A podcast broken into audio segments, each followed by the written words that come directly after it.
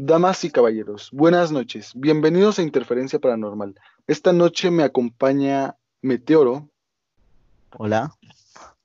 Junto a él tenemos un invitado muy especial que le vamos a decir Sato. Hola, muy buenas noches, tardes o en el horario en el que lo estén viendo. Claro que sí, nos pueden escuchar a cualquier hora del día. Y cuéntanos, Isaac, ¿hoy qué nos piensas platicar? Pues hoy tenemos un tema bastante controversial, mucho más que el del tema de la noche anterior, que sería pues, ayer. El tema de ayer fue sobre una niña. Este también es sobre niñas, pero esta vez un poquito más perturbador. Algo que la verdad va a erizar la piel de algunos, hasta de los más valientes, si me lo dejan tomar en serio. Vamos a hablar sobre Felicitas Sánchez. Hoy es un tema bastante bueno porque a esta mujer se le conocía como la Triturangelitos, la descuartizadora de la Roma o la ogro de la Roma. Así que, si ustedes me lo permiten, demos inicio con este tema. Felicitas Sánchez Aguiñón Oneira fue una mujer que nació en la época de los años 1890. No se conoce la fecha exacta de su nacimiento, puesto que de su infancia no se conoce absolutamente nada. Lo único que se sabe es que la relación de ella junto con su madre era bastante mala, ya que la madre la rechazaba y a veces llegaba a maltratarla, haciendo que su relación fuera un tormento para la niña, y creando así un rechazo patológico hacia la maternidad y todo lo relacionado a esto, es decir, hacia los bebés, los niños y los embarazos. Así, creando su psicopatía a muy temprana edad y mostrándolo, disfrutando de maltratar animales, en, especial torturar gatos, envenenar perros y quemar ratas. En la década de 1900 se gradúa de enfermera, se gradúa en enfermería y se casa con un hombre de poco carácter y sumiso. Esta descripción de poco carácter y sumiso en un hombre es la descripción que se le tiene de todos sus esposos siguientes y de sus amantes también, ya que lo que ella buscaba era tener alguien que la siguiera a todos lados y nunca le refutara algo. Y para estos, la descripción que nos dan sobre Felicita, igual en las fotos que se ven, es bastante fea la señora, pero aún así esto no le quitó que pudiera quedarse con bastantes hombres. Y bueno, según descripción de las personas que fueron entrevistadas y personas que aún seguían con vida, eh, ella era una mujer misántropa, fea, grosera y algunos la describían como repugnante. Tuvo muchos maridos, en exceso marido, que los utilizaba como sirvientes y cómplices.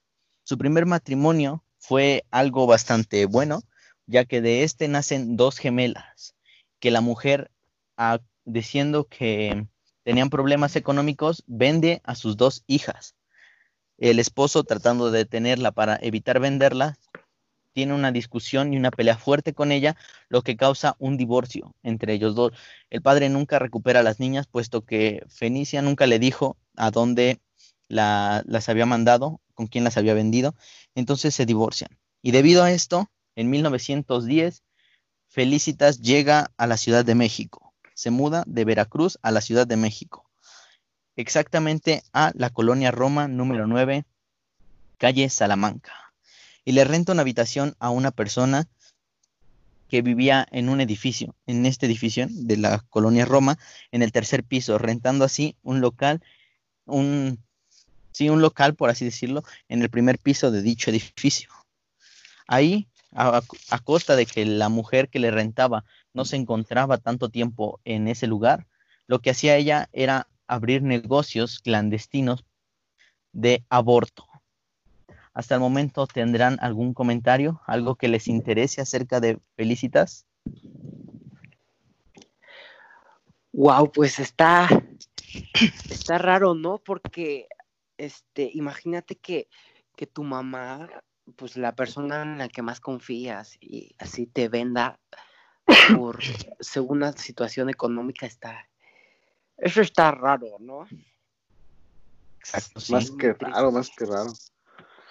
Está, está muy, muy raro, ¿no? Y cómo, te, cómo puede llegar a hablar sobre el país, de que, en qué tanta economía tengamos que estar como para vender hijos. Bueno, no todos, declaro, no todos, pero está muy, muy tétrico, ¿no? Y, cómo le pueden llamar ogra a la señora y aún así se haya casado muchas veces. Y cómo nadie la conocía ni... Ajá. Este, más que nada, dijo el esposo, según testimonios del esposo que están escritos en periódicos de esa época, el esposo describió que ella ya tenía una psicopatía o que mostraba una psicopatía evitando tener contacto con sus propias hijas y por eso las quiso vender, según él. Nunca se vio con un especialista, lo que de verdad determinaba que, que determinara qué tenía ella, pero supuestamente y según el esposo, las vendió por esto, por no querer tener a las hijas ahí. Y pues. es eso como a, qué, a qué edad vendió las. Bueno, no sé, sí, sí las vendió, ¿no? Ajá, o sea, literal las vendió. Eh, no dice qué edad tenían ellas, pero se dice que fue a inicios de su matrimonio. Pongamos lo que como a los 8, 7 años, porque hay fotos que, pues, donde las niñas se ven un poquito mayores, entonces fue como a los 7, 8 años y bueno, eran gemelas, eran niñas gemelas, fueron dos gemelitas.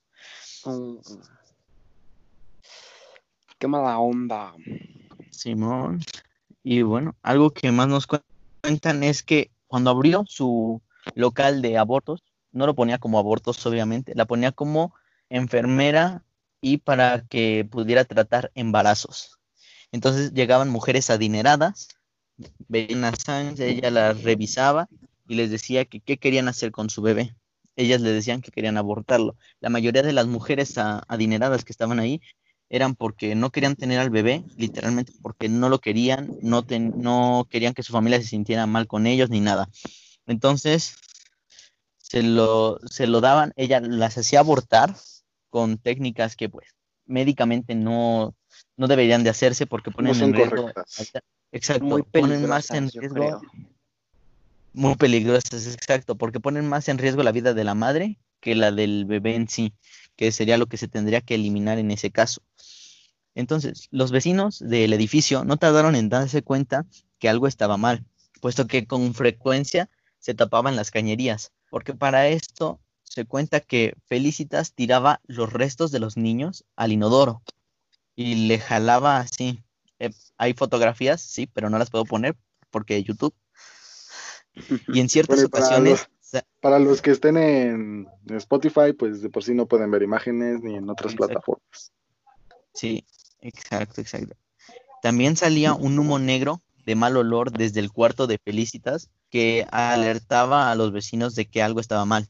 Después de averiguaciones de un vecino, los rumores empezaron a correrse de que ella hacía abortos clandestinos y que quemaba los restos de los niños en su propia casa y que también los tiraba a los caños. Entonces, desde ahí empezó como que la, la historia perturbadora de Felicitas y comienza en el momento en el que se da cuenta de que puede expandir más su negocio de abortos ilegales y decide vender a los niños que lograban sobrevivir al aborto.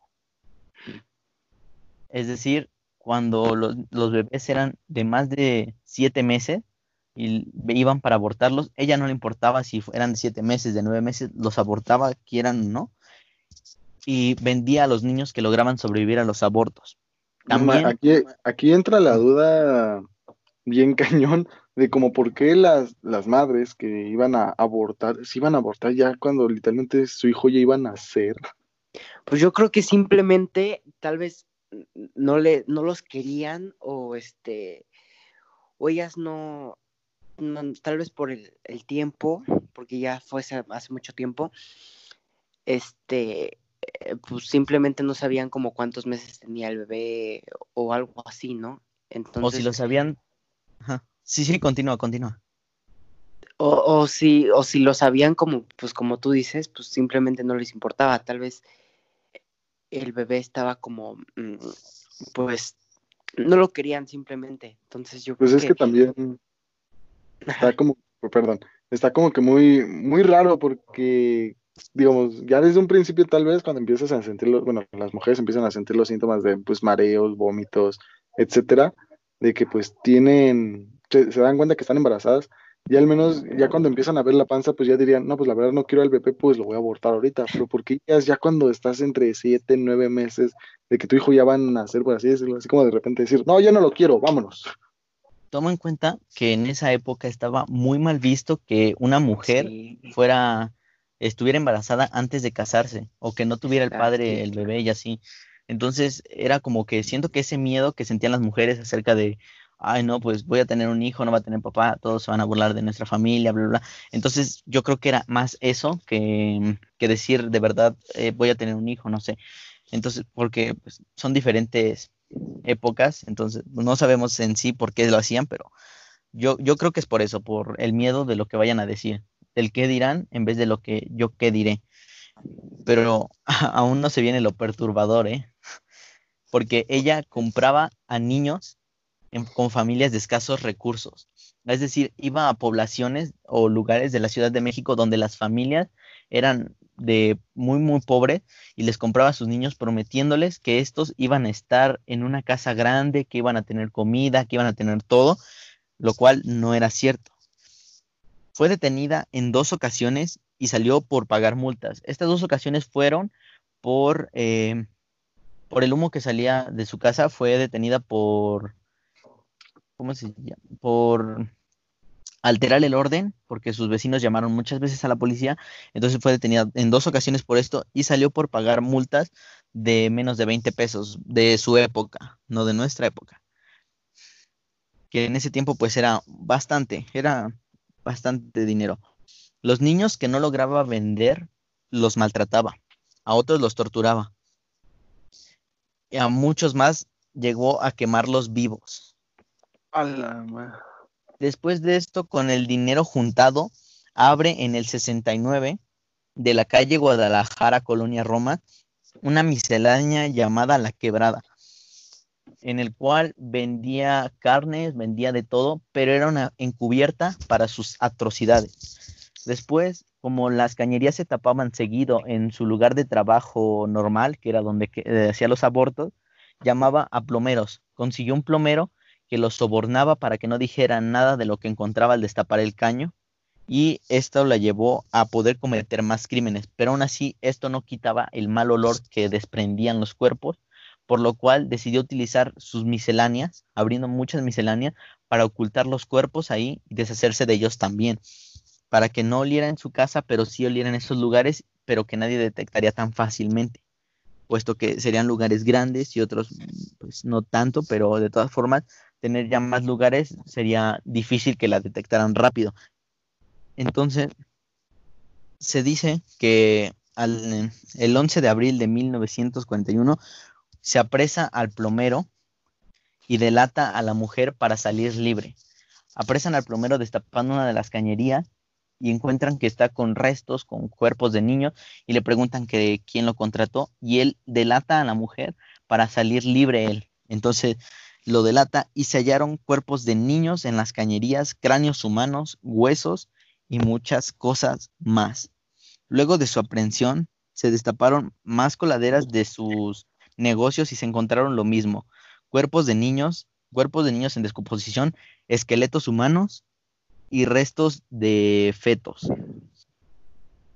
Pues eh, después en la declaración de Felicitas decía que descuartizaba vivos a los niños, los depositaba en, en lo- los restos en los caños o en, bueno, en la taza del baño, los trituraba, algunos los ponía en la basura, literal así en la basura los tiraba los cuerpos, nadie se daba cuenta, otros los incineraba y de ahí venía el humo que salía eh, desde su casa y pues la- las los policías se quedaron perturbados escuchando esto y después cuando les decía que quemaba a los niños vivos y que les gustaba verlos morir, era algo de verdad perturbador. Para esto se desconoce el número exacto de víctimas que tuvo Felicitas, pero se estipula que cometió más de 50 feminicidios solo en la época de los 1930. Fu, bastantes, ¿no lo creen? Demasiado, wow. No, está muy, muy perturbador este caso. Pero la señora era muy inteligente porque pues este, es, es curioso porque nadie se daba cuenta y la y puso muchas, muchas así como puntos en donde pues fuera más difícil este atraparla. Entonces también hay que ver eso porque está, está curioso, ¿no? Como para ser malvado, pues porque la señora era malvada, ¿sí?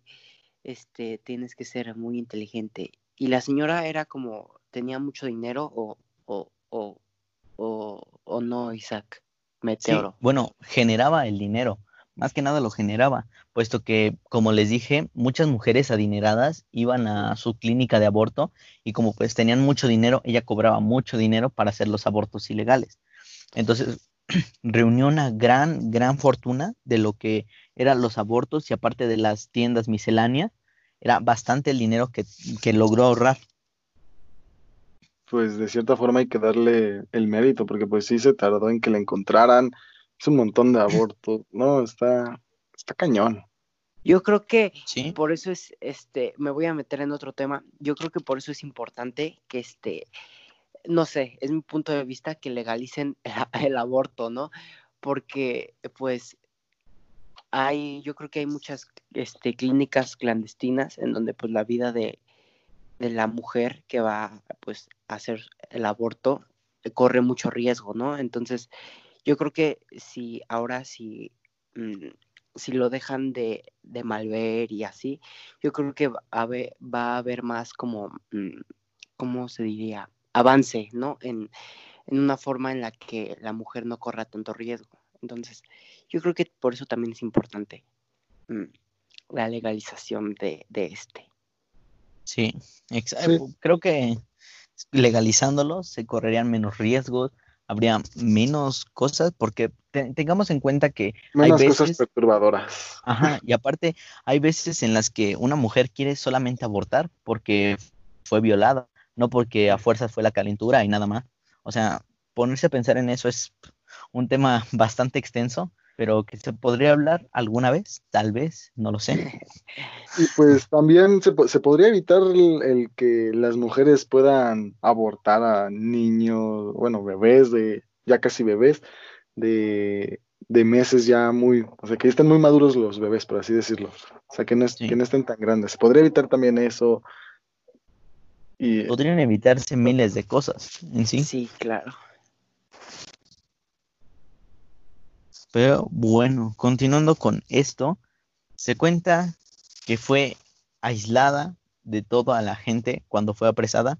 Fue aislada por el peligro que podía representar eh, estar junto a ella, puesto que para esto ella era una mujer robusta, era grande, no, no solo en, en lo ancho que estaba, sino que era un poco alta. Entonces, para las otras presas y tal vez hasta para los presos sería bastante malo estar junto a ella porque se, contaba que era bastante fuerte, que era... Que era, era, sanguinaria, en pocas palabras. Que era una asesina tal cual. Pero algo pasó en, en este lugar y fue lo siguiente. Al ser aislada, empezó a mostrar síntomas o signos de deterioro mental. Es decir, se empezó a comportar totalmente como una niña pues lloraba todo el día, pronunciaba solo monosílabos, no pronunciaba más palabras más que puros monosílabos, hacía berrinches como niña y había ocasiones en que las guardias tenían que arrastrarlas para trasladarla de un lugar a otro. No, no, no, como que se había perdido esa mujer que era, que era ella y se convirtió totalmente en una niña.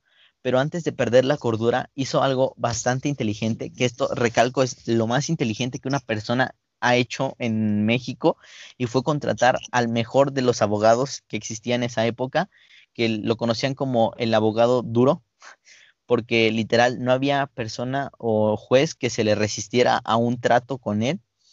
Y el trato que tuvieron con ella fue el siguiente. Ella delataría a todas las clientas adineradas que fueron a abortar a su clínica para reducir su condena. Ah, no, porque según esto, según esto, no solo había mujeres ricas, sino también esposas de gobernadores y, y, mujeres hijas de personas en el gobierno de la Ciudad de México. Es decir, había personas totalmente importantes en esa lista de abortos ilegales que llevarían a la justicia y que sería increíble haberlo visto cómo ocurrió. Y uff, una explosión hubo cuando dijeron esto. Y claro, se le, se le concedió, se le concedió que le redujeran la condena. Y no solo eso, el abogado logró que ella saliera a tan solo tres meses de su aprehensión, pagando únicamente una multa. Pagando únicamente una multa de 600 pesos de esa época. Dado esto, el juez la, la criminó solo por los abortos ilegales. No fue acusada por asesinato ni tortura, ya que eso todavía no se sabía, ¿no? Se sabía, se sabía. Sí, se sabía. sí, porque la policía entró a su casa, destapó las cañerías, vio a los niños muertos, encontró todo. Había de, evidencias, pero antes de su juicio desaparecieron los restos, las, las pruebas que le inculpaban. Se dice que fue por sobornos que le dieron a los policías para desaparecer toda evidencia que la culpara de asesinato y solo se quedó con el, el ser acusada por abortos ilegales y posesión de restos humanos, pero no por asesinar a estos humanos, sino solo por la posesión de sus restos, que era, era en esa época no eran castigados por nada, puesto que habían guerras todavía y que se podían encontrar los restos y que mucha gente, algunos locos o alguna gente también normal, agarraban los cráneos que se encontraban tirados y los ponían de decoración. Entonces de esto se le acusó a ella y fue una condena mínima y pagada por una multa de 600 pesos, que pues para ella fue extremadamente fácil poderla pagar y todos se quedaron como de, no, ¿por qué? Que no sé qué. Hubo un revuelo en ese juicio, pero de todas formas no evitaron que ella saliera a los tres meses de ser aprensada. Entonces todos se quedaron como de, ¿qué pasó? ¿Por qué?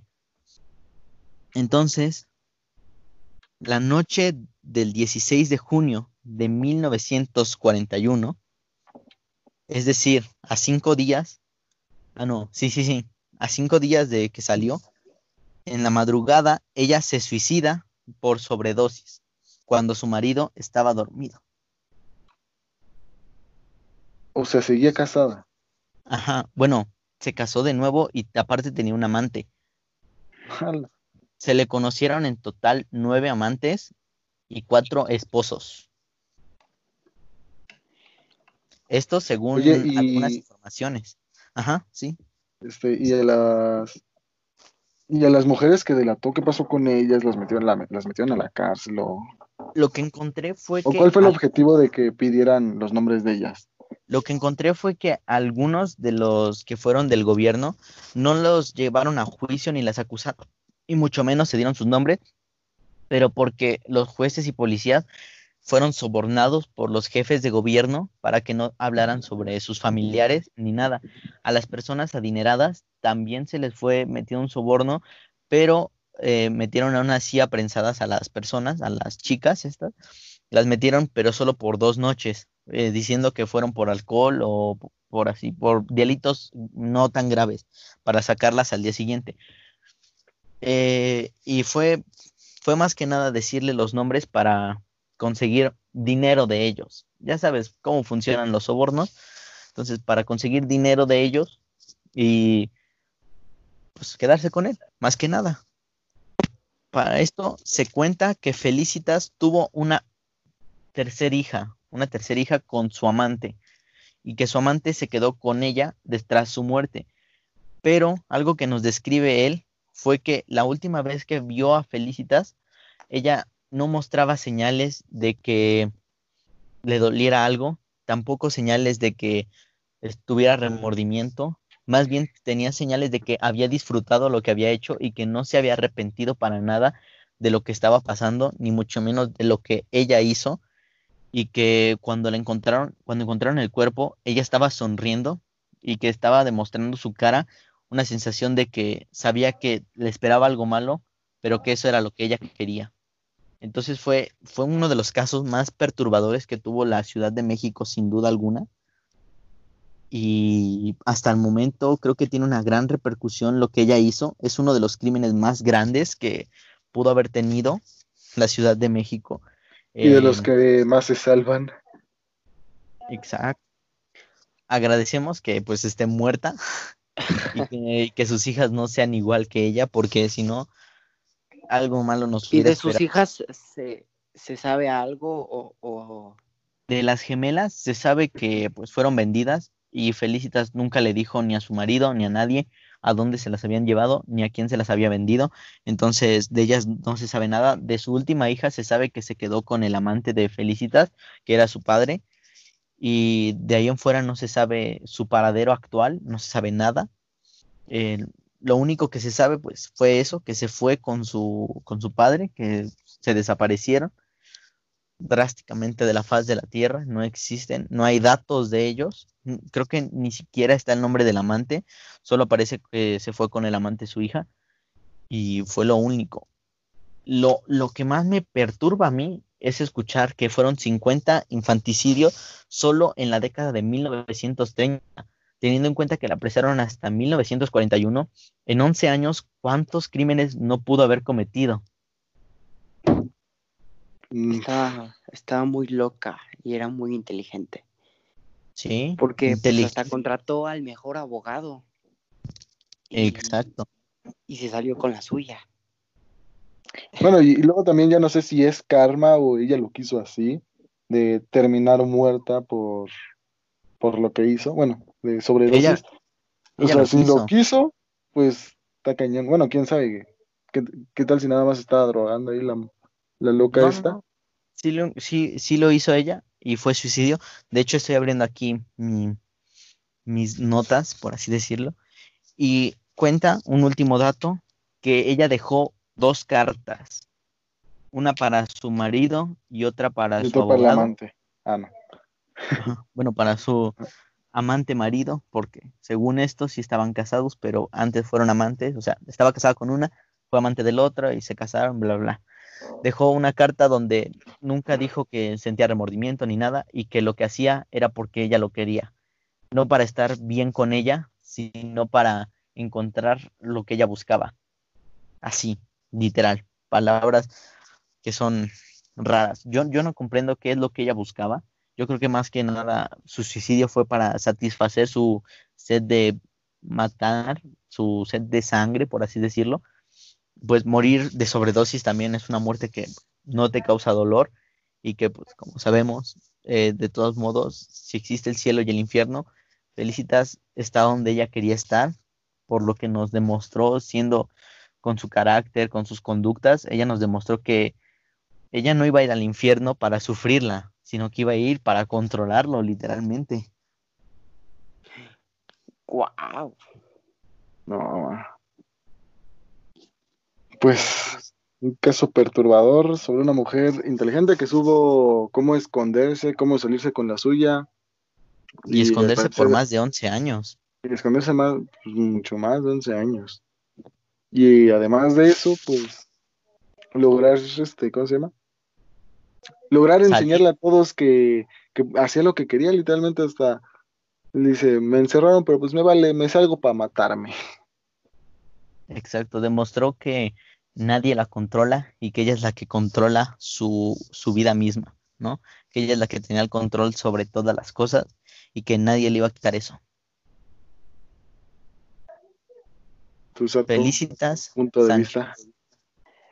Pues, ah, pues, como tú dijiste, sí hay que darle su, su mérito, porque la señora, yo me la imagino como tronchatoro, la de Matilda, así como tú la describiste, así grande y así. Yo creo que también intimidaba mucho a la gente y pues a sus esposos y así. Pues hay Sí. que darle su mérito, porque aunque fue algo muy, muy raro, lo de los abortos, muy feo, pues, este, la verdad, yo sí, mis respetos a la señora. y pues, esta, sí, sí me, sí me dejó traumado la historia de Creo que sin duda uno de los casos más perturbadores, uno de los casos mexicanos más perturbadores. No, no estoy orgulloso de que este caso mexicano sea tan fuerte y que haya superado a algunos asesinos, en, no solo en muertes, porque hay asesinos que han matado mucho más, pero sí en lo sanguinario, en cómo actuó, en cómo logró hacer sus cosas, sus cometidos, cómo logró hacer todo. Em, yo creo que Felicitas es una mente maestra de la que deberían de hacer, no sé, una película completa, porque un caso grande, un caso fuerte. Y ahora, imaginar lo que era esa época y vivir eso en esa época, yo creo que bastante fuerte, bastante. no, no, sé cómo explicar lo que se siente, tanto leer lo que, lo que fue la historia, como haber escuchado, cuando hice la investigación, el haber escuchado todo, todo lo que ocurrió, todo lo que pasó. Yo creo que Felicitas se merece pues un aplauso, aunque, aunque fuera la villana de la historia, se merecía un aplauso muy grande por, por lo que logró, por ser tan buena. Pues ni sé si aplaudirlo, bro. Es algo muy turbio, literalmente es un tema que te puede dejar sin palabras y sin, si no, estás preparado así como para decirte, ok, fueron más de mil abortos, ¿tú cómo verías el aborto ahorita? Si antes sacaban a los niños y si sobrevivían, los quemaban o los tiraban por el excusado. No, está, está fuerte este tema. Es curioso porque a veces la realidad supera muchísimas veces a la ficción. Y uno ve, no sé, en las películas de, de, por ejemplo, de, de Chucky, ¿no? Que mata a sangre fría y así. Y pues tú lo ves en la, en la realidad y pues es, puede ser hasta peor, ¿no? Porque pues... Sí que en ficción dices, no mames, mira un muñequito bien chistoso va con un cuchillo caminando. Qué bonito, ¿no? Pero pues, imagínate tener un muñeco de esos en tu cuarto y que en verdad se mueva. Obviamente no lo vas a vivir igual, ¿no? Pero pues, ya cuando sí te dicen, ok, esto en verdad pasó, es como que un verga, güey. ¿Cómo es posible eso? Es diferente verlo que sentirlo o que sepas que fue real. Sí. O incluso que tú te puedes topar con una persona así en la calle, ¿no? Y, no sabes eh, si, si todas las personas que, vemos son buenas, son malas, no sé. Te deja pensando, ¿no? no, no, no, no, sabemos qué es lo que piensa la gente detrás de, de lo que somos, ¿no? Porque hasta, hasta nosotros mismos la gente no nos termina de conocer siempre, ¿no? Todos tenemos así como que nuestras cosas. Ojo, no estoy diciendo que nosotros podemos ser asesinos, pero, o sea, todos tenemos nuestros secretos, ¿no? Y pues nadie sabe qué oculta los secretos de, la, de los demás. Exacto, nunca sabemos cómo se va a comportar una persona. No sabemos si la persona que pasa al lado de nosotros cuando estamos caminando por la calle va a asesinar a alguien. No sabemos si la persona que se sienta al lado de nosotros en un metro va a ser quien asesine a una persona o si va a ser la persona que va a ser asesinada creo que algo que es bueno y malo de la vida es que todo puede pasar y no sabemos cuándo pueda pasar. Esta vida es muy random, en conclusión. Mm, pues sí, sin duda un tema bastante fuerte, un tema bastante grande, perturbador. Una de las asesinas más grandes de la Ciudad de México, que fue conocida como Ogra, tanto por su físico como por las atrocidades de sus actos. Y ahora, pues claro, no olviden seguirnos en todas nuestras redes sociales, Interferencia Paranormal, para que nos encuentren, que claro, les dejamos los links aquí en la descripción de YouTube. Si están en Spotify, pues solo búsquenos en, como Interferencia Paranormal en YouTube y en Facebook. En todas nuestras redes sociales, así estamos. Y pues aquí nos despedimos. Bueno, este Sato, ¿tú qué quieras dejar una red social tuya? en Instagram me llamo Sotelo-Satoshi este, Satoshi como S-A-T-O-S-H-I. Es que es un poco difícil, entonces mejor lo deletreo. Bueno, pues para los que lo hayan entendido, pueden buscar a nuestro queridísimo amigo Sato en su Instagram. Y pues eso es todo. Eso es todo. Muchas gracias. Aquí nos despedimos, todos hablando a la vez, claro que sí. Aquí nos despedimos y no olviden revisar bajo la cama, revisar su closet, y que duerman bastante bien. Esto fue Interferencia Paranormal. Buenas noches.